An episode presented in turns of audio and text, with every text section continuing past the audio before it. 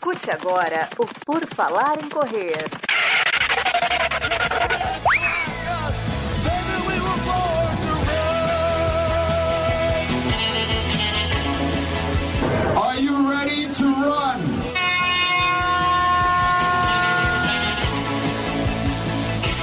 Começa agora mais um episódio do podcast do Por Falar em Correr. Estamos aqui novamente trazendo informação, conteúdo para você, querido corredor, querida corredora, querido, qualquer coisa aí que seja a sua definição, que eu não sei qual que escolhem atualmente, mas estamos aqui para falar de corrida, esporte, provas, treinamentos e tudo mais, com o nosso convidado especial de hoje, Vanilson Neves, treinador, atleta e mais um monte de coisa, né, Vanilson? Tudo bom? Seja bem-vindo.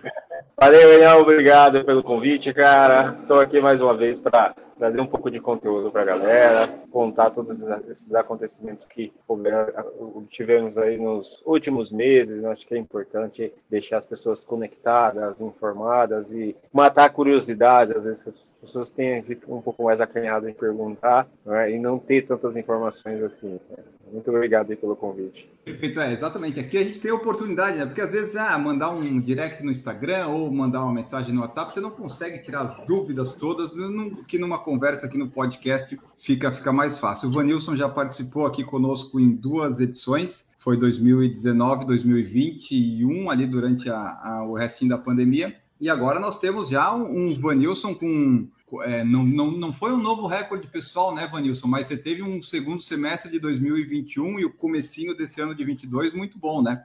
Foi, cara. Foi um, foi um, eu tive o, o, sabor do recorde pessoal na, na, na, boca, assim, tá igual o doce de criança quando você passa, cara.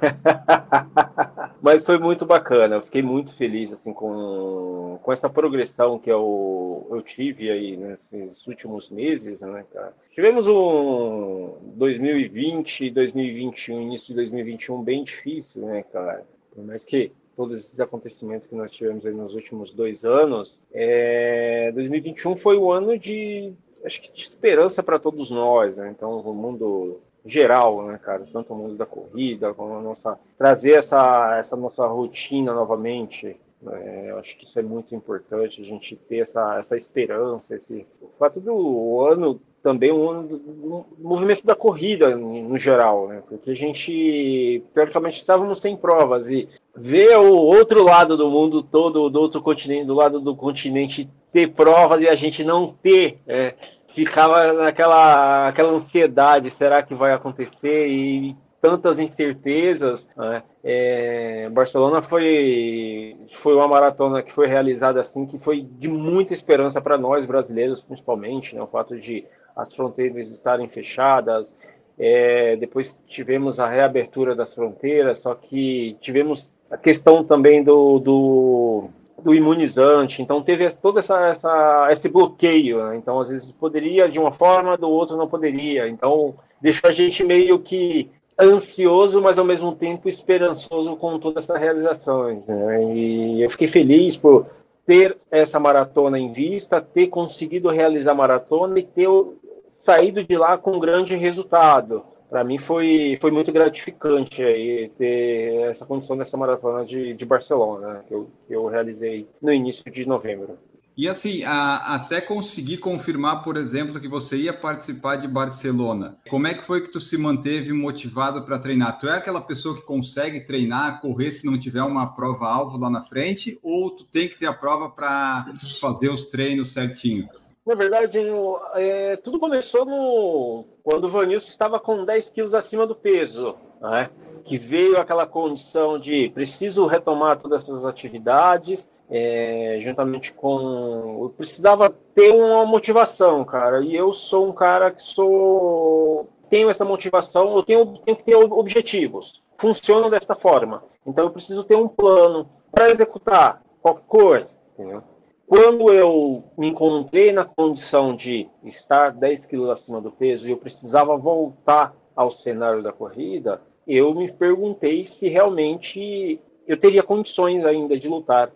Chegou o momento de eu, para mim mesmo, conversar e falou, cara, você precisa voltar. Será que eu tenho condições de retomar ao cenário da performance? Porque eu estou a 10 quilos acima do peso. É, isso, para mim, era muito difícil, né, cara? Eu nunca cheguei a esse peso. Isso foi nos meados de 2020, finalzinho de 2020, então vi naquela condição e eu falei, cara, eu preciso voltar, mas é difícil, sozinho você não consegue. Né? É, e aí eu tenho um acompanhamento nutricional com o Jafé, né, o Marco Jafé, e ele, conversei com ele, falou, cara, vamos, vamos voltar a cenário, vamos voltar a atividades, você precisa perder um pouco mais de peso. Então ele ele voltou a, a, ter essa parceria comigo, a gente formalizou. Só que eu precisava de uma motivação. Então, assim, a gente não tinha prova, não tinha nada. Eu falei assim, o que me motiva hoje é ter um, um objetivo, ter um target ali. Eu falei, o que vai acelerar esse processo da perda de peso vai ser um ciclo de maratona. É o que eu consigo ter em condições de disciplina. Quando eu estou treinando para maratona, eu sou muito disciplinado, cara, principalmente com os treinos. Então eu tenho essa, essa tese comigo. E eu coloquei uma meta de que, ah, eu vou começar a treinar até junho, eu preciso fazer uma maratona, nem que seja virtual. Porque eu estava inscrito em Chicago, em outubro de 2021 eu estava inscrito em Chicago. Né? É, e aí eu comecei a treinar janeiro, logo no início de janeiro, na, na, primeira semana de janeiro eu comecei a treinar tudo. E nas primeiras quatro semanas já comecei a, a notar o resultado assim, dos treinos. Eu falei assim, meu, tá funcionando. Então você vai começando a se empolgar, tudo isso. E aí aconteceu uma maratona em abril, em La Pampa, na Argentina. Essa maratona era só para elite. E aí fiz os cálculos e falei assim, bom, eu acredito que dê para eu correr. Então, eu eu mega me empolguei, eu estava inscrito na prova, tudo, só que uma semana, 15, três semanas antes da prova, é, a situação da, na Argentina meio que piorou por conta da Covid e eles fecharam as fronteiras. E aí, eu tava num, fazendo um excelente treino, já, tava, já tinha perdido já cerca de 5 quilos já, então tava treinando legal. Então isso aí mega me empolgou e falei, meu, já tô voltando já mas o objetivo final mesmo era a Maratona de Chicago no segundo semestre. Se eu terminasse o primeiro semestre ali com pelo menos 3 quilos acima do meu antigo peso, para mim já era ideal, entendeu? Então eu falei, pô, então eu já vou conseguir estar uma condição totalmente superior ao que eu estou na atualidade. Faltando três semanas, fechou as fronteiras, aí continuei treinando aqui, faltando duas semanas para a prova, cara, eu fui machuquei o, quadril, né? Tive uma tendinite no quadril, isso aí me ferrou pra caramba. Só que eu fiquei feliz ao mesmo tempo, porque feliz por um lado e triste pelo outro. Né? Fiquei feliz por ter conseguido voltar a ter performance e triste por estar machucado, mas eu sabia que a lesão ali era coisa de semanas. Falei, bom, pelo menos eu já cheguei num peso já que eu teoricamente queria. É, agora eu só preciso cuidar dessa lesão e me preparar para Chicago. Então isso aí me deixou muito esperançoso. Só que ao mesmo tempo eu sabia que seria muito difícil entrar em Chicago, eh, as fronteiras dos Estados Unidos reabrirem assim de última hora, né, cara? Porque a gente não tinha nem esperança de saber que. Então eu comecei a procurar outras rotas. Né? Eu falei assim, bom, quais as maratonas que ainda estão planejando acontecer? Nessas buscas, você fica meio que entendido um pouco nessa condição de, de, de fronteira, né, cara? Você, ah, uma vai abrir tal, ah, tal, outra. Tal. E aí eu encontrei, eu vi que as fronteiras da Espanha, elas já estavam abertas para quem tinha visto permanente e, ao mesmo tempo, elas estavam prestes a reabrir para o público geral. Só que tinha um outro problema. Por conta do imunizante que eu havia tomado, nem todos os lugares da Europa eu conseguiria entrar. Então ainda tinham várias maratonas para acontecer. E aí eu falei assim: bom, nessa condição eu estou inscrito em Chicago, ao mesmo tempo eu posso me inscrever em outra maratona. E aí, como não estava aberto, eu me inscrevi, eu me inscrevi na maratona de Lausanne, né? Lucerne, desculpa, na Suíça. Eu me inscrevi na prova numa sexta-feira, num sábado, foi sábado.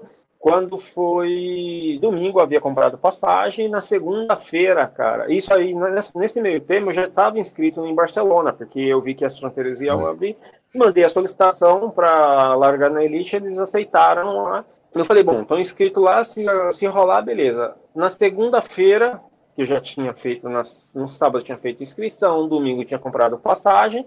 Na segunda-feira à noite, as fronteiras da, da Espanha reabrem para todos os imunizantes. Né? E eu tinha, eu tinha tomado Coronavac, então não era qualquer lugar que eu poderia entrar na Europa. E eu falei assim, bom, aí começou a interrogação na cabeça. Né? Falei, bom, eu quero correr uma maratona para performance, então eu preciso ir para Barcelona. O CERN poderia vencer a prova. Aí você fica dividido. O que, que vai me trazer condições de visibilidade ou de resultado.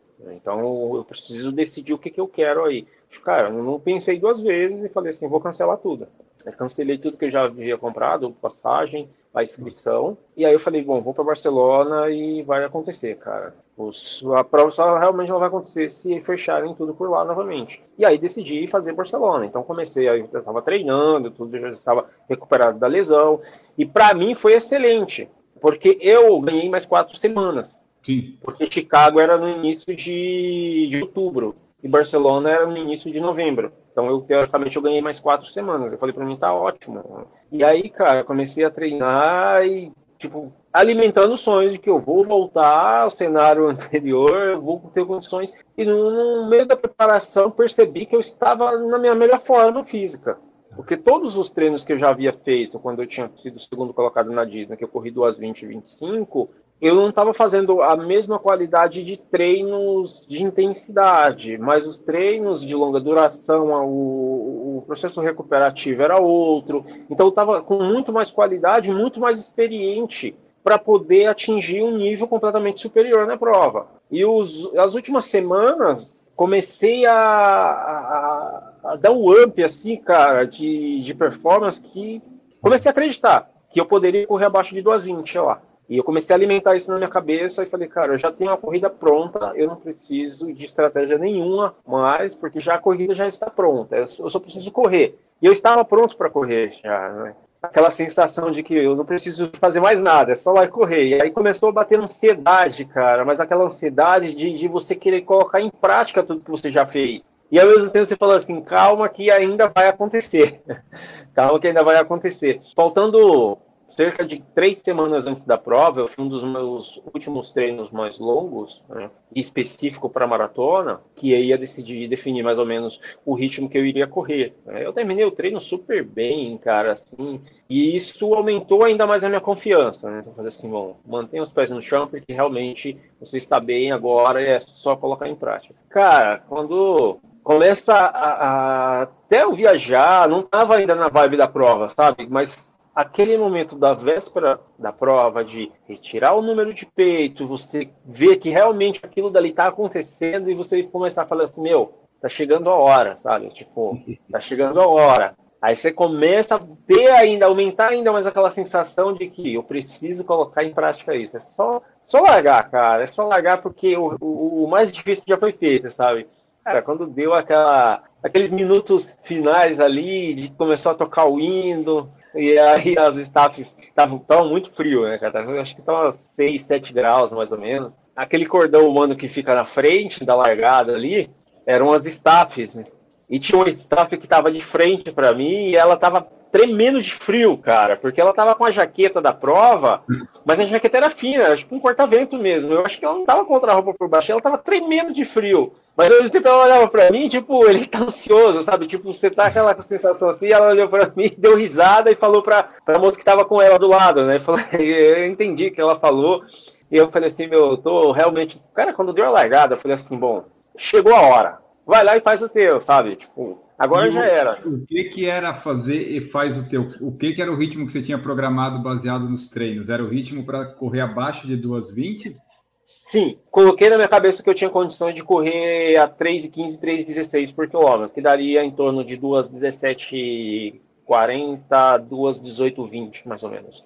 E aí eu larguei na prova, cara, e coloquei isso na minha cabeça. No primeiro quilômetro eu já larguei dentro do ritmo já larguei dentro, dentro do ritmo, falei assim, eu só preciso manter isso daqui. Só 41 assim, quilômetros mais. Só mais um, 41. E assim, e à medida que eu ia correndo, cara, parecia que eu estava fazendo um treino longo. A sensação que eu estava, de tão bem condicionado que eu estava na prova, e tão bem focado, que eu não. Eu olhava às vezes o relógio de teimoso que eu era, sabe? Tipo, porque eu estava num ritmo tão consistente que eu não precisava ficar olhando, falar, tipo, meu, não controla. Não, eu estava tão bem, tipo, 3,15, 3,16 estava consistente. Seria para um amador que, que tem o hábito de fazer longo a 5,30, 5,40, é a mesma sensação, cara. Era a mesma sensação. Eu tava, porque aquilo estava tão natural para mim. Os números podem ser é completamente diferente, mas a sensação é a mesma, sabe? De tipo, você tá fazendo aquela, aquela corrida gostosa, de você não estar tá se preocupando, por mais intensa que ela seja, mas ali estava dentro da minha realidade, estava dentro do que eu havia planejado, que eu estava muito bem treinado. Eu falei assim: hoje é o meu dia. Aquele era um momento de festa, aquele era um momento de eu só colocar em prática. Sim. Porque o mais duro eu já havia feito, que foram os treinos. Então eu tive essa sensação. Então a corrida estava tão consistente que eu passava no relógio, a cada passagem de 5K, eu olhava no relógio e falei assim, meu, eu acho que esse relógio deve estar quebrado, não é possível, que está batendo sempre o mesmo ritmo, sabe? E aí eu olhava no relógio digital que fica na, nas placas, a cada cinco e fala, meu, realmente está acontecendo, sabe? E no quilômetro, na altura do quilômetro 6 para o quilômetro 7, encostou um grupo. Eles estavam cerca de, sei lá, 30, 40 metros, de repente eles vieram assim, encostaram. E aí eu meio que segurei um pouco, esperei eles encostarem e perguntei a eles quanto que eles estavam correndo. E eles falaram, a gente está correndo a 3,15. Falei, então perfeito. Então é o ritmo que eu tô pretendendo. Falei, claro, eu fiquei mega feliz quando eles falaram isso, porque eu não precisava me matar sozinho, né? Um quilômetro à frente, eles meio que deixaram o ritmo cair, já começou a cair 3,19. Eu falei, opa, 3,19, 3,18. Eu falei pra eles, ó, o ritmo não tá 3,15, tá caindo. e aí, como eu tava na frente, eu comecei a acelerar novamente, e aí eles meio que acompanharam. Falei, pô, é 3,15 é 3,15. E eu tenho essa facilidade de domínio de ritmo. Então, como eu já estava na frente, eu poderia tomar essa, ter essa tomada de decisão. E aí eu continuei fazendo essa condição. Na placa do 10, cara, que é a parte da hidratação, a hidratação, uh, os atletas de elite eles têm uma hidratação especial, né, para quem está nos assistindo. O, cada atleta tem uma garrafa especial, uh, que aí a garrafa tem que o seu número de peito, seu nome e a distância que você vai querer tomar aquele seu drink. Então, eles disponibilizam oito mesas a cada cinco quilômetros. A maratona de Barcelona, ela, eu achei algo muito diferente das outras maratonas que eu já usei esse tipo de estrutura, que é você poderia deixar a sua garrafa em uma determinada distância que você queria. Então, por exemplo, ah, eu quero uma garrafa na meia maratona, ao invés do 20. Ficaria um staff na meia maratona com a tua garrafa. Então, isso era um, foi um meio que um diferencial. E normalmente essas hidratações elas ficam em cima de uma mesa. Então o atleta chega e pega a sua garrafa. Tá. Na maratona de Barcelona eles fizeram diferente. Eles colocaram um staff para cada atleta de elite. E aí eles estavam com uma placa. Então, por exemplo, o meu número número 25. Então tinha um staff a cada 5 quilômetros com uma placa e minha garrafa. Ele me entregava a garrafa na mão. Então foi algo bem diferente das outras maratonas que eu já corri. Eu nunca havia corrido uma maratona assim. O Mas você achou melhor ou pior assim? Bem melhor, cara, melhor, bem melhor. Porque o, a condição de você não pegar a garrafa é mínima. Para quem pode entender melhor, na maratona de Berlim, que aquele staff dá a garrafa pro, pro Bekele, pro, pro Kipchoge, é a mesma sensação de o cara tá lá na bike e te dá a tua garrafa, entendeu? Então, uhum. Isso facilita demais. Facilita para que não ocorra um, um francês derrubar todas as garrafas, né? não aconteça isso. Então, assim, isso ajudou muito. E na passagem no quilômetro 10, o grupo que estavam comigo, eles meio que se atrapalharam na hidratação, cara, e eles ficaram para trás. Eu não esperei, fui embora. Eu, eles meio que se, se, se atrapalharam lá, peguei minha garrafa e fui embora.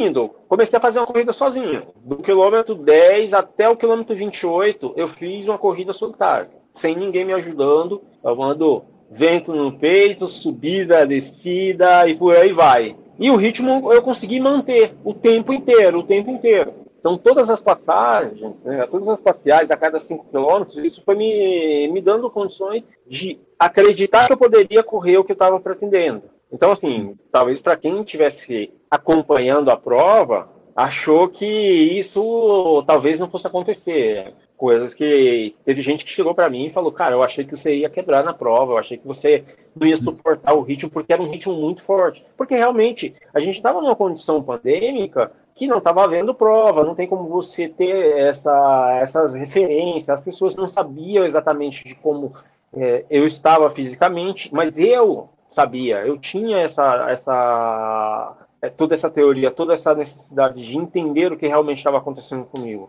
Um dos, do, dos atletas que estavam estavam no grupo da, da, da, prova, ele veio me passar no quilômetro 28. Ele encostou em mim no quilômetro 28. Foi um finlandês. E a gente começou a, a correr juntos. Né? Então a gente passou a. fez a passagem do quilômetro 30, 1 hora 38,00, cara. Então, assim, tá se nós mantivéssemos ali até o final, era uma corrida de 2 horas 18. E aí a gente ficou juntos até o quilômetro 34, então corremos do 28 ao 34 juntos. Só que aí comecei, aí ele me deixou um pouco assim, cerca de 10 metros, cara. Ele foi abrindo um pouquinho, abriu mais um pouquinho.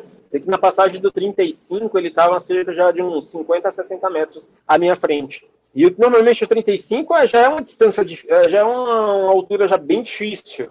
É onde já começa a se encontrar as dificuldades de uma maratona, né, cara? E assim, eu passei o 35, foi a minha melhor passagem de todas as maratonas que eu já fiz. Não por tempo, mas de condição física, tá? uhum. de, de bem-estar, assim. Eu falei, meu, eu tô muito inteiro.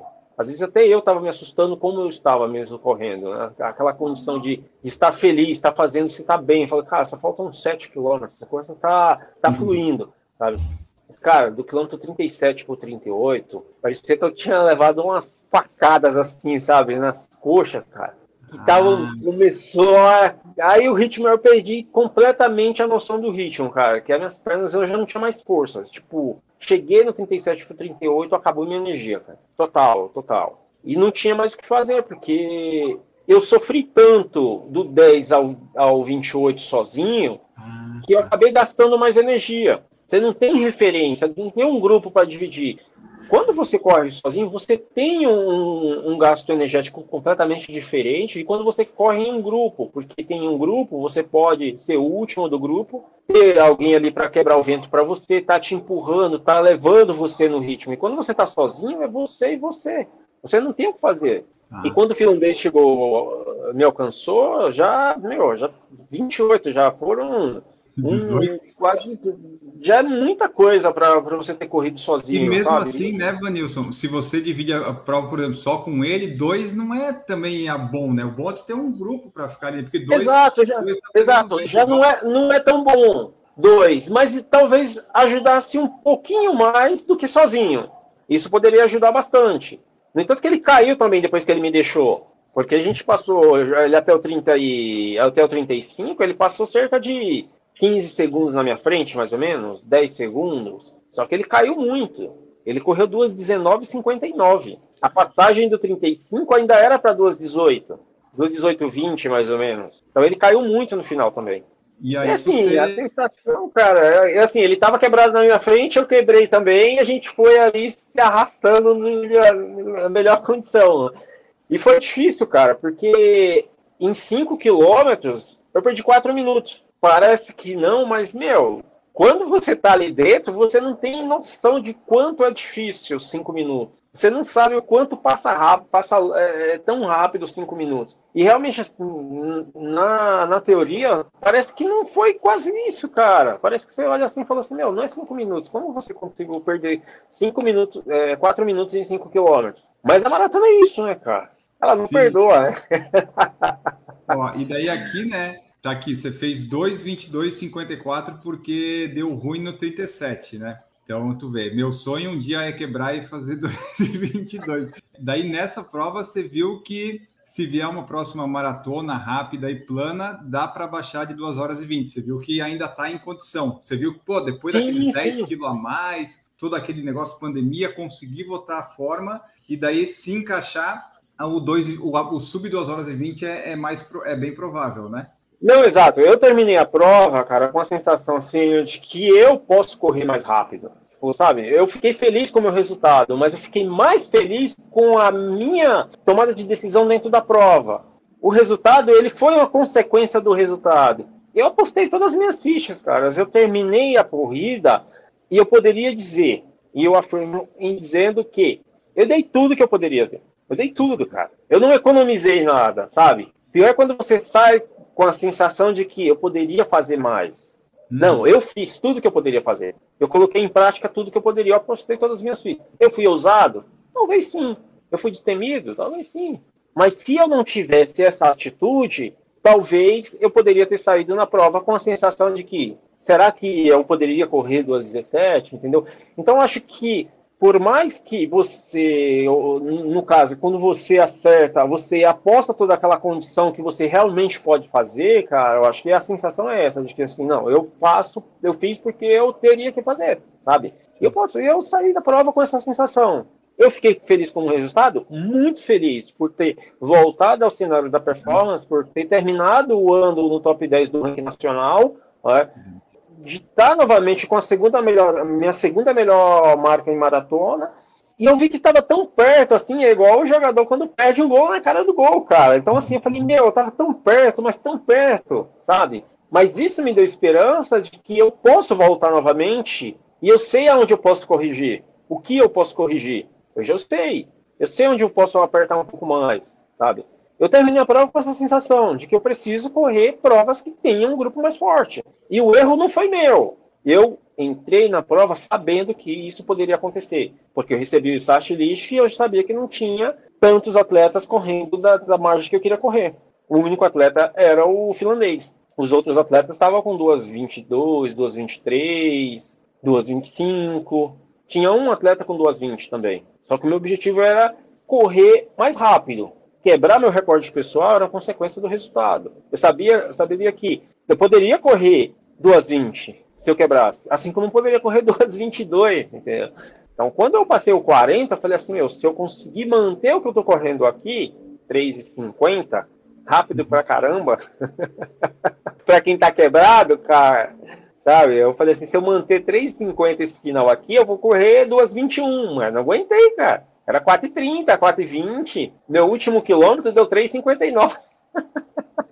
E dentro da prova foi, foi ruim, quer dizer, foi ruim, não, foi bem lento, perto do que você tinha conseguido fazer até então. Muito né? lento, muito lento, cara, muito lento. E aí, sabe qual a percepção que você começa a ter dentro da prova? É tipo, cara, isso aqui é meu aquecimento, sabe?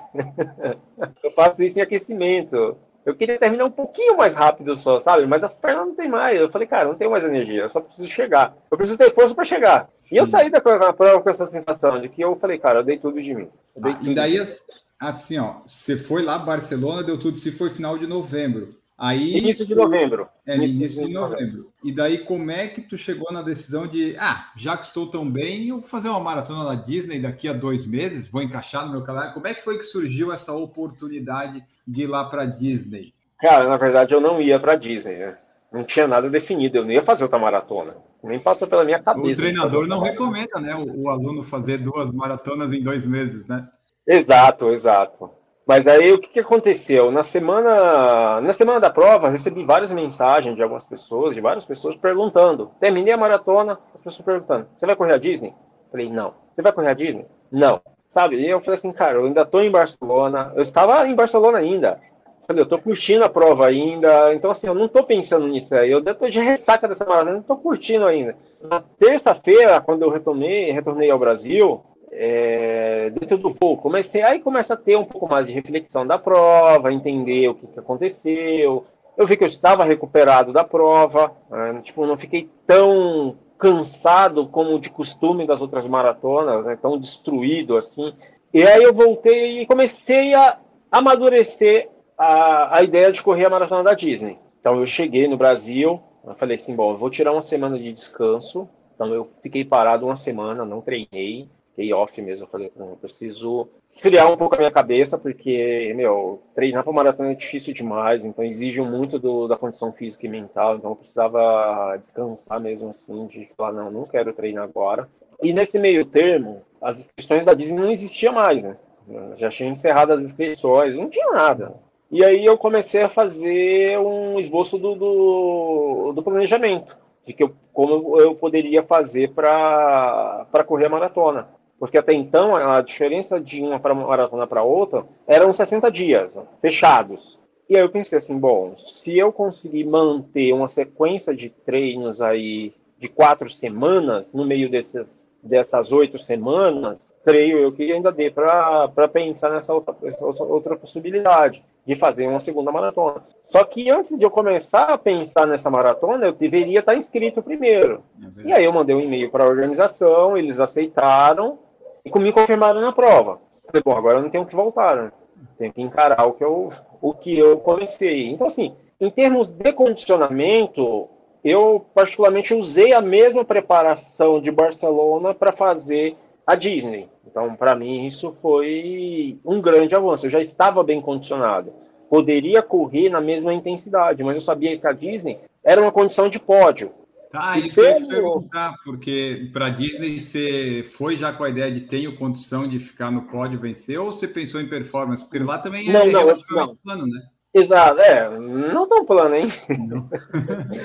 a Disney é uma corrida para pódio, cara, não é performance. A performance lá é uma consequência do resultado. Então, assim, a, o, a o meu objetivo era esse, estar no pódio. Porque eu sabia que isso poderia me trazer bons frutos. Então, eu, o que, que eu fiz? Eu usei a mesma preparação de Barcelona, descansei uma semana, retomei os treinos, porque eu mantive praticamente o nível de treinos né, de uma forma bem diferente, porque aí eu não precisava fazer tantos treinos longos, tantos treinos de intensidade na mesma proporção que eu treinei para Barcelona, porque eu já havia treinado, porque senão ia se tornar um ciclo muito longo. Então meio que deu uma enxugada para tentar manter a condição de, de, de treinos aí no meio dessa, dessa segunda maratona. Só que para nós aqui a gente ia enfrentar uma condição muito diferente, porque ia mudar a estação. A gente saiu da, da, da, primavera e a gente acabou entrando aí no, no verão. Né? Então, eu estava muito quente, muito calor.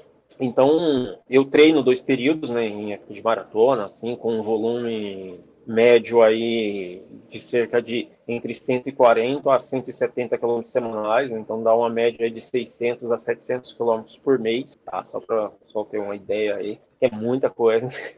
É bastante. é bastante. Só que para a Disney eu não consegui fazer isso, né, cara? Porque estava muito quente. O processo recuperativo estava muito lento. Então, às vezes, eu preferia fazer um período bem feito, o segundo período eu descansava. Porque eu já estava treinado, então eu tinha que maquiar um pouquinho mais essa condição também, para não correr o risco de machucar, ou de não conseguir recuperar de um treino para o outro. Né, cara? Então, acho que essa condição de você ter uma leitura corporal, de entender essa condição de que eu posso explorar mais aqui ou ali, então isso vai me trazendo um pouco mais de conhecimento também. Por mais uhum. que eu tenha esse conhecimento técnico, você precisa também ter essa condição fisiológica de entender. O processo recuperativo no, no período de calor, principalmente para quem está treinando maratona agora, é completamente diferente quando você treina no segundo semestre.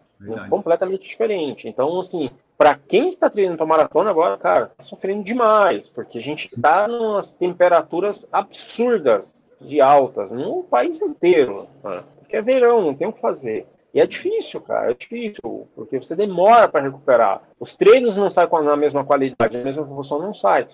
E eu comecei a usar isso a meu favor. Né? Então eu falei assim, bom, eu estou treinando com 30 graus aí, porque além dos meus treinos, eu tenho que conciliar os treinos junto com a carga de trabalho. Né? É, então normalmente eu, eu o que, que eu faço? Dia de segunda. Normalmente meus treinos são o treino da manhã ele é sempre após o meu expediente de trabalho. Os treinos à noite sempre isso é antes do, do, horário de trabalho. Então eu tenho que maquiar um pouco essa, essa condição. Às vezes eu conseguiria treinar dentro da, da, do horário com o horário de trabalho no turno da noite. Aí eu acabava rodando com alguns alunos, tudo isso aí acaba motivando eles também, que isso também é importante. Mas não era todos os treinos que eu fazia isso, né? Porque eu estava muito cansado. Falei, ah, hoje eu não vou descansar e eu prefiro não manter isso. Só que, meu, foi aproximando um pouco mais da prova, o cansaço mental já começou a bater. Porque você vai empurrando um pouco mais de, de, de volume. Então, nessas quatro semanas aí que ficaram no meio da, das oito, eu cheguei a rodar próximo de 600 quilômetros, né, 650 quilômetros. Então foi uma demanda de treinos alto, um volume alto de treinos. E aí começou a bater um pouco mais de cansaço, porque depois da maratona eu descansei, depois eu voltei com um pico novamente de quatro semanas crescentes aí. Né. Depois eu descansei mais duas semanas. E aí eu fui para a maratona e falei, bom, eu já comecei a sentir um pouco mais do cansaço realmente por fato. Eu falei, não, depois da maratona eu vou descansar, eu vou tirar uns dias off mesmo, porque eu não preciso me matar novamente, né, cara? Então, assim, eu acho que é um dos fatores, quando você está numa, numa excelente forma, é você começar esses planos. Eu sei que o que eu fiz foi bem arriscado, né? Foi uma coisa que eu nunca tinha feito na vida, né? de encarar duas maratonas seguidas assim, mas eu fiz isso dentro das minhas condições, sabia que eu estava bem preparado e poderia fazer, obter bons resultados. Né? No entanto, que na maratona da Disney, muita gente não, não entendeu muito bem o que aconteceu na prova. Né? É, só assim, mas... quando você foi para lá, a ideia tá, era o pódio, mas é, você tinha uma, uma estimativa de tipo, há tempo que eu preciso fazer para ficar no pódio? Algo então, assim. mas isso ia depender muito de quem estava na prova, né? Quem pudesse ah. estar na prova. Então, no entanto, eu não sabia quem estava inscrito na prova. Eu sabia que eu estava treinado e dentro dessas quatro semanas, dessas seis, oito semanas que eu tive entre uma maratona e outra, eu fiz grandes treinos, mesmo com temperaturas completamente diferentes do que eu havia treinado para Barcelona, para Disney. Eu consegui manter o padrão de treinos, consegui ter essa condição de. Falei, cara, eu estou muito bem, estou muito bem mesmo, mesmo na, proporcionalmente quando eu, eu tinha ido para Barcelona. Então foi uma das coisas que me deixou muito feliz porque eu sabia que eu estava bem, bem treinado também. Ou seja, eu tinha mantido o, o pico de performance, eu consegui manter essa condição. Então eu fiquei muito feliz, assim, esperançoso que eu poderia voltar com um resultado positivo. Eu só soube mesmo quem estava na prova na hora da largada, que estava ali mesmo. Então, no entanto, eu não Mas sabia. Mas você conhecia alguém? Não, era tudo no escuro. Não, tá. não, não, não conhecia. Na verdade, eu sabia que o Fredson estava inscrito na prova, né? Eu só da pessoa não soube o porquê que ele não foi, mas inscrito ele estava. É, mas isso não me deixou preocupado, né, cara? Porque eu estava treinado e quando você tem a largada ali, cada um faz o seu melhor. Eu estava bem treinado e isso me deixou, me deixou contente. Durante a prova, quando largou, eu já mantive a liderança logo do início. É, e aí eu comecei a, a, a programar, na verdade já havia programado a minha corrida que eu estava. Eu, o objetivo era correr o ritmo que eu terminei a maratona de, de Barcelona, né, 3,22. Então eu falei, eu vou correr 3,22, 3,23, tentar correr do início ao fim. Né. Então 3,20 a 3,22 para mim eu acho que era um ritmo que eu conseguiria manter esse padrão. No entanto que eu comecei a correr 3,20, ficou 3,20, 3,20, aí o problema da Disney é que mudou um pouco o percurso com relação à edição 2018, que foi a última que eu corri. Então, para essa edição, na verdade, eu acho que as duas ou três últimas, as duas últimas edições, ela, eles mudaram o percurso, então pegou mais, tá pegando mais rodovia. Então, o fato de você pegar mais rodovia, você tem mais alças de acesso dos viadutos. E isso cansa um pouco mais, porque são alças extensas, né? então 300 metros, 200 metros, isso na maratona, você vai cansando de tal forma que, meu, no início você não sente tanto, mas na metade pro final da prova, o cansaço bate de um jeito, fala, meu, não tenho mais força, sabe? É diferente quando você pega uma, uma subida íngreme, você está tá em extensão, ele vai indo, vai, você vai cansando. E é assim, fui passando, quando passei a, a, milha 6, né, que era a passagem do 10K, que deu 33, eu acho que 33,50, mais ou menos, 33,40, não lembro exato assim de cabeça, o batedor já falou para mim que eu estava muito longe do segundo colocado. Então, a gente, isso era bem uma alça de acesso que dava para uma segunda rodovia.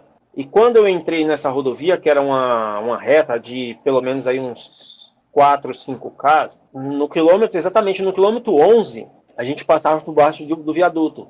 Ah. E aí ele, ele assinou para mim, ele falou, aquele é o segundo colocado, o cara estava em cima do viaduto e ele estava indo pro, pro 10K, tipo, faltava cerca de uns 400 metros, mais ou menos, que ele bateu 400 E aí eu falei, eu tô um quilômetro na frente do cara. Eu falei, essa corrida eu não perco mais, porque eu abri muito dele. E aí eu fiz um cálculo muito rápido, assim, de tipo, eu, se eu manter esse ritmo de corrida nos próximos 10 quilômetros, eu vou abrir mais um quilômetro dele. E aí ele não me pega mais. Então são 2 quilômetros, um pouco mais de 7 minutos. Então 7 minutos para ele tirar em meia maratona, só se ele correr aí de 1 a 3, 1 a 2. Né?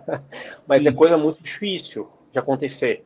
Não teria como acontecer isso. Então quando eu passei, eu fiz a passagem da, da meia que é o batedor falou para mim, olha, ele tá, você está 1,4 milhas na frente do segundo colocado, ou seja, são um pouco mais de 2 quilômetros.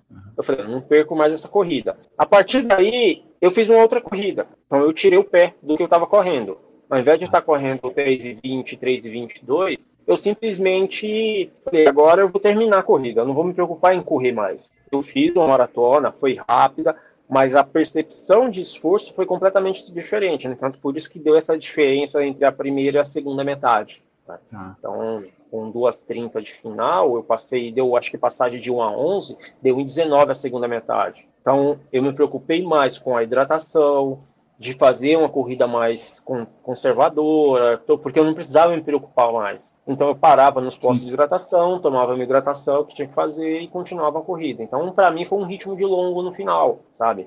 E tipo, o que aconteceu comigo no final da maratona de Barcelona, que eu estava com dificuldade de correr a 4 por quilômetro, 3,50, que estava se tornando tão difícil, a Disney já corria a 3,45 completamente despreocupado, porque o fato de eu estar com a distância muito grande do segundo colocado me deu essa, essa conservação. De eu não precisar me desgastar tanto no final da prova, na segunda metade. Poderia ter corrido mais rápido? Sim. Mas correr mais rápido na condição que eu já estava rápido, porque a maratona da Disney era o pódio.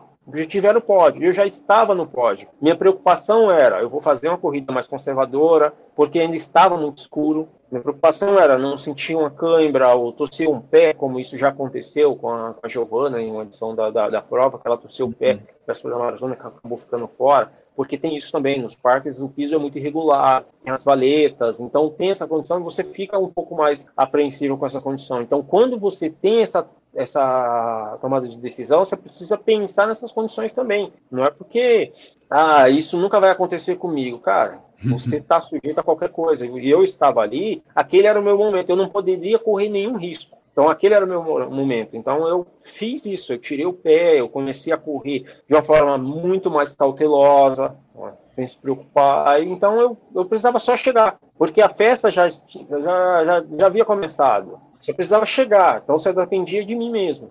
Então, por isso que eu fiz uma corrida mais conservadora no, na segunda metade da, da prova. Então, para mim, aquele momento, então, as pessoas veem no vídeo, falam, nossa, você chegou muito inteiro, muito, porque realmente eu estava muito bem. Então não Sim. tinha necessidade de eu me desgastar tanto quanto eu já havia me desgastado, feito uma maratona lá atrás, de ter feito uma segunda preparação e uma metade rápida. Então a segunda metade realmente foi um ritmo bem mais tranquilo, né? mas não deixa de ser uma maratona, né, cara? E no final das contas, né, Vanilson, o que importa é tu ter vencido a prova, porque eu acredito que essa vitória deva, deva ter te trazido alguma visibilidade, algum reconhecimento a mais que, por exemplo, se tu ganhasse lá na Suíça, acho que as pessoas não, claro, iam dizer, ah, o Vanilson ganhou, mas não chama tanta atenção quanto ganhar na Disney. Isso é no Brasil, aqui tem um outro, um outro patamar, vamos dizer assim, né? Então, acho que ganhar na Disney te trouxe alguma visibilidade maior que acho que era o que tu estava buscando mesmo, né? Sim, sim, sem dúvida. A maratona da Disney ela tem esse forte muito grande, né? por ter essa tradição de outros brasileiros já tiver é, inúmeras vitórias, como o Fred, o Adriano Bastos, né, outros atletas também. Então, eu, eu já havia uh, iniciado a minha, a minha história na Maratona da Disney com dois pódios de segundo colocados, em anos consecutivos. E tudo que eu já passei na prova, na edição de 2019, que eu, a véspera da, da prova, eu fiquei, que eu adoeci, em 2019 eu adoeci, tive que ir, fui bater no hospital, fiquei internado. Então, ter essa condição, eu tinha uma história, e aquilo dali não foi finalizado.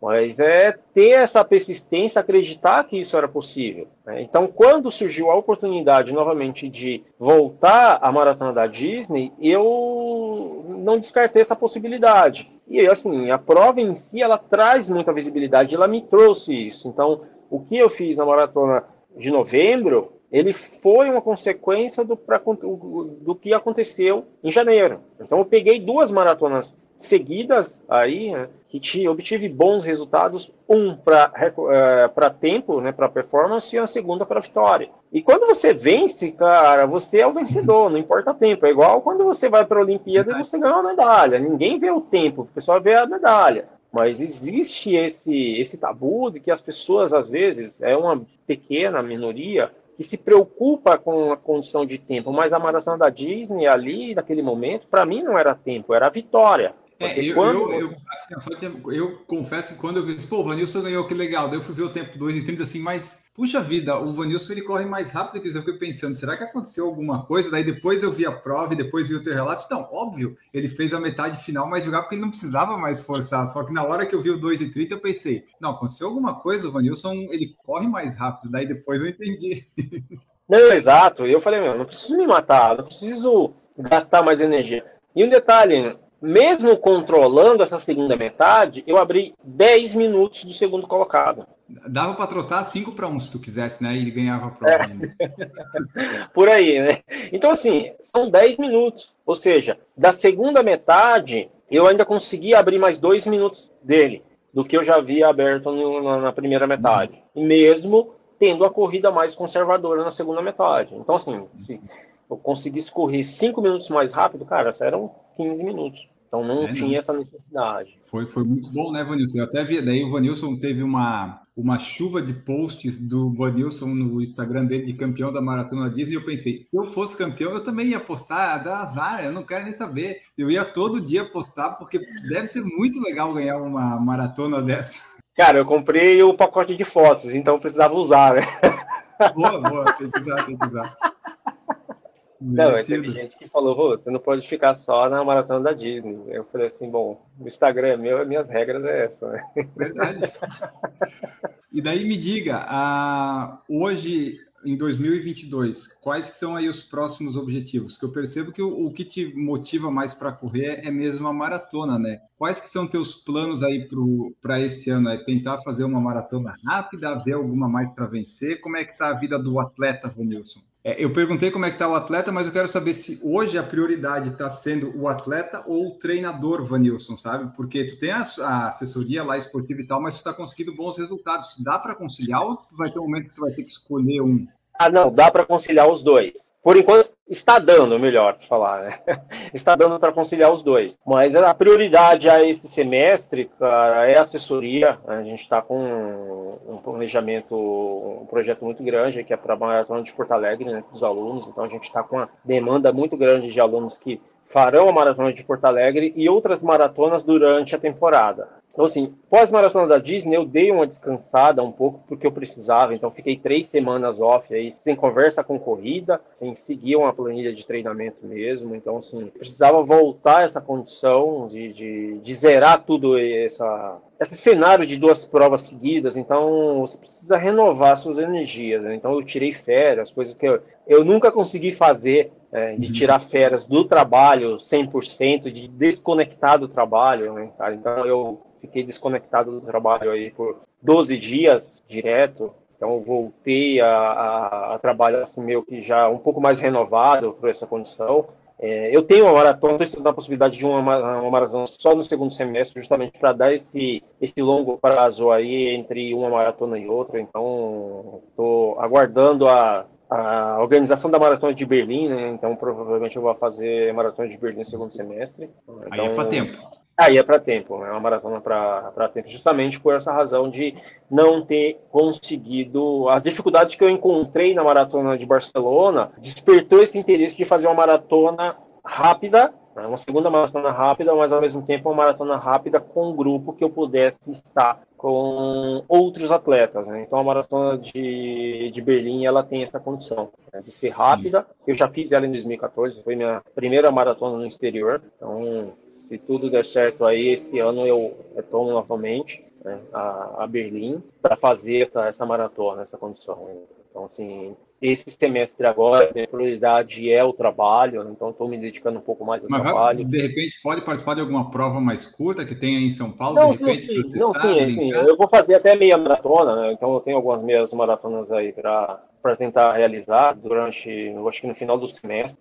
Ainda só não defini porque eu estou retomando ainda os treinos, então tá difícil voltar à forma agora, né, cara? esse, esse retorno ele sempre é mais difícil, né? Então, assim. O ruim de chegar no topo, Vanilson, é que depois tem que voltar lá, é difícil, por isso que eu não chego, sabe? Por isso que eu. eu é. Ah, é, então, e aí eu, tô voltando ainda os treinos aí, então não tenho nada programado ainda por para esse semestre, é, mas eu pretendo fazer alguma meia maratona aí para tentar ajustar esse, esse cronograma, até porque Berlim a gente pensa que está longe, mas está aí, né, cara? Então eu preciso voltar à forma física aí, porque os meados de junho, entre junho e julho, já começa o, toda a preparação para a maratona. Verdade, né? Tem seis meses aí, daqui a pouquinho já falta quatro, três, não dá para não dá para já volta a loucura de novo. Né? Exato. Mas confesso, cara, que é o que realmente o que me motiva é a maratona. Então, o fato de eu ainda estar meio que balançado em cima dessa condição de retornar aos treinos estava difícil, então eu precisava de um alvo. E aí foi onde eu comecei a estudar essa possibilidade de fazer Berlim, e foi o que me, me motivou um pouco mais. Falei, não, eu tenho uma maratona aí, então dá para voltar aos treinos, então já começa a empolgar, sabe? Então acho que isso aí já deu uma, uma boa animada. Estou feliz aí com essa, essa definição, e só aguardar agora a organização aí para confirmar essa participação. Ah, maravilha, Berlim, Berlim é boa, Berlim é plana, é rápida, até muita gente vai para lá, né, buscando tempo, é, é uma prova boa mesmo. Ó, Vanilson, e só aqui, ó, como a gente tá, vai dar aí quase uma horinha e tal, é, eu tenho umas perguntas, mais dúvidas minhas mesmo. É, vou aproveitar, né, já que eu estou com o treinador, vou fazer minha consultoria aqui. Por exemplo, Vanilson, uma pessoa que fez 1,43 na última meia e há duas semanas fez 46 minutos nos 10 quilômetros. Se ele quisesse fazer a maratona de São Paulo agora em abril, qual o ritmo você acha que é provável dele fazer com esses tempos? Uns 3,50? Não o ritmo, né? O total da prova. Existe a possibilidade, depende muito da condição, da prova que você fez. Se essa meia maratona, se um 10 quilômetros, foram provas rápidas, em percursos planos? Tem que ver a condição, as condições Foi, climáticas. Relativamente sim, estava tudo tá. certinho. Maratona de São Paulo ela é uma maratona difícil por conta da, das inúmeras subidas, túneis Mas que viu que mudou, Você viu que mudou o percurso? Sim, sim. Agora sai do Ibirapuera e chega no Ibirapuera, vai passar um monte na USP ali. É, volta meio que o percurso antigo, né? Isso. Volta um pouco o percurso antigo, que relativamente eu acho melhor do que o que, que estava, né? Que é aquelas subidas do Pacaembu ali é difícil, né, cara? É ruim. então, assim, na condição de meia maratona, de 1,46, existe essa possibilidade de você correr próximo de 3 horas e 40. 3 horas e 40, 3 horas e 42. Que a gente hum. tem um cálculo matemático aí de mais ou menos, porque daria mais ou menos 1 a 30 e 32, né? então 10 minutinhos aí de, de tempo aí de gordurinha aí para você correr. Então, teoricamente, seriam 5 minutos mais lentos na primeira metade e 5 minutos mais lentos na segunda metade. Então, teoricamente, você faria uma corrida mais conservadora. Agora, levando isso para um percurso um pouquinho mais plano, é provável que você corra próximo de 3,38, mais ou menos. Não, não gostei de saber isso, Vanilson, porque daí é, a, previsão está muito boa. Pra, eu só queria correr abaixo de 4 horas, eu não sei. Ah, mas aí nesse caso, correr abaixo de 4 horas, se você está pensando em 4 horas, você vai correr assim que, assim que 40. É, então, aí, aí é que eu tô na dúvida ainda do meu plano, se eu tento arriscar ou manter um ritmo mais forte, porque o máximo que eu fiz, né, foi 21 quilômetros correndo forte assim, né? 42, eu não sei se, se o corpo aguenta ou se a mente aguenta, porque a, a parte mental é importante na maratona, né? Sim, sim. É, então tenta correr uma corrida a 5h30. Aí depois a acelera no final. Não, tenta correr a 5h30. Se correr a 5h30, então, tá. você já, você já vai correr abaixo de 4 horas. Mas aí talvez. Uma 3,55, né? Mas aí talvez chegue no final com a sensação que tu não teve em Barcelona, que daí pode ter, pô, podia ter ido melhor, sabe? Daí Exatamente. treinar de novo é uma linha muito tênue entre, entre acertar esse negócio aí. Mas acredito ah. que você tendo uma passagem dessa um pouco mais conservadora no início, vai te dar condições de querer acelerar um pouco no final. Então, de repente, você fazer uma corrida aí próximo de umas 55, por exemplo, na primeira metade, você pode tirar 5 minutos na segunda metade. Teoricamente, daria 3,50 aí já.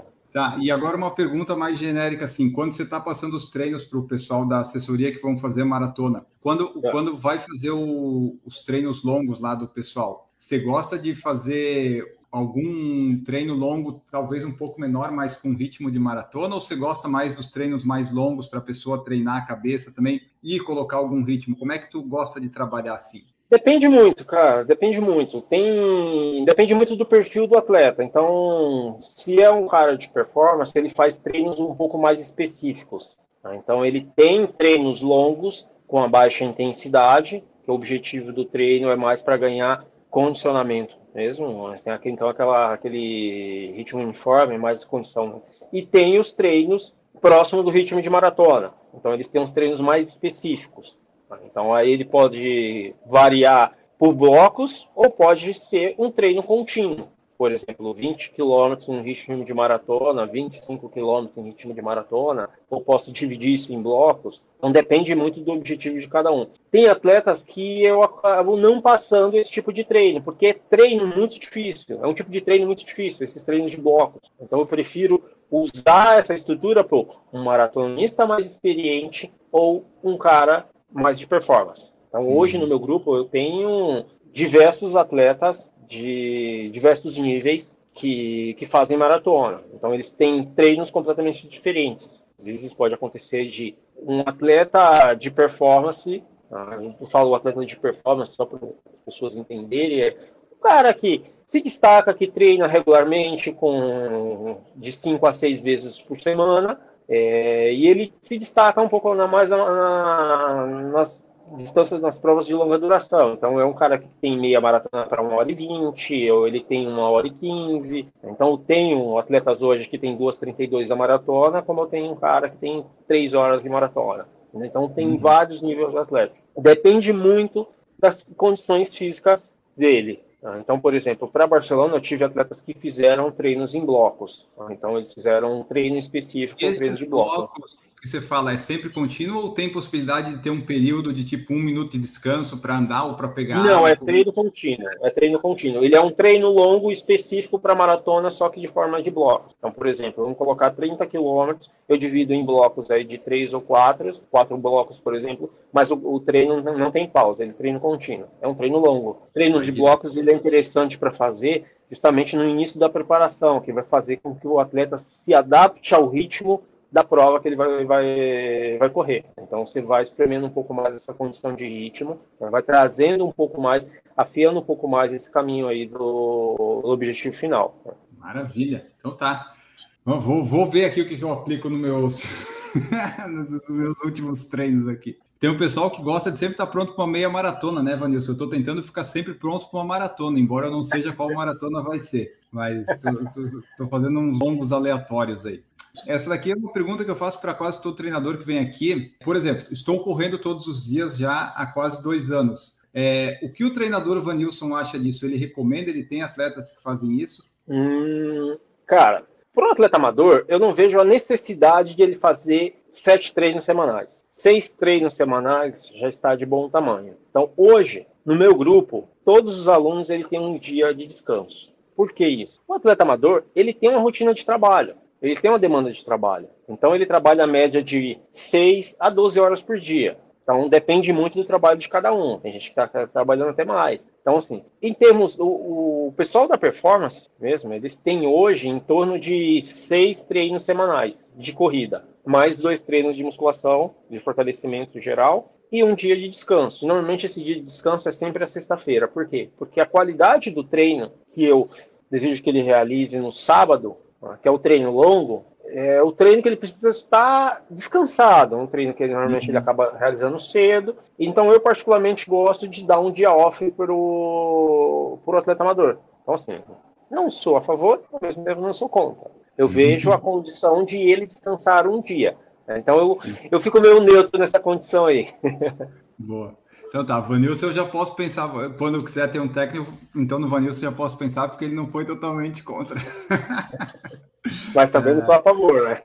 É, então, você tá ali no, no, neutro. Bom, pessoal, essa foi aqui então nossa conversa com o Vanilson Neves, atleta treinador. Falamos aí das últimas maratonas dele, que é sempre legal ter a experiência de quem correu, quem participou, até de quem corre mais lá na frente, né, para entender como é que funciona, que a, Pro, a, os próprios atletas né, que correm rápido têm seus problemas na, nas coxas no quilômetro 37, né, Vanilson? Todo mundo oh.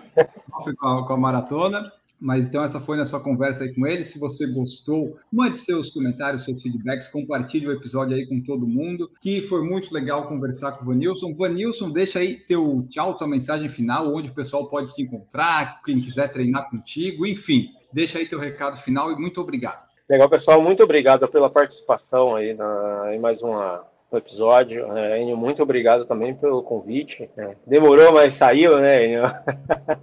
mas muito obrigado. Quem quiser me seguir nas redes sociais é no arroba Vanilson Neves. E tem a página também da assessoria, que é o arroba Subelite Vanilson Neves. E lá você terão todas as informações, conteúdos né, de treinamento. Se tem alguma dúvida, dica, pode mandar um, um DM lá que eu, que eu respondo. Perfeito, brigadão, Vanilson. Então é esse, isso aí, pessoal. Esse foi o nosso episódio. Lembrem de nos seguir lá e avaliar no Spotify mandar suas sugestões de entrevistas, perguntas, dúvidas, que nós estamos aqui toda semana produzindo um podcast e conteúdo para vocês. Um grande abraço a todos e tchau!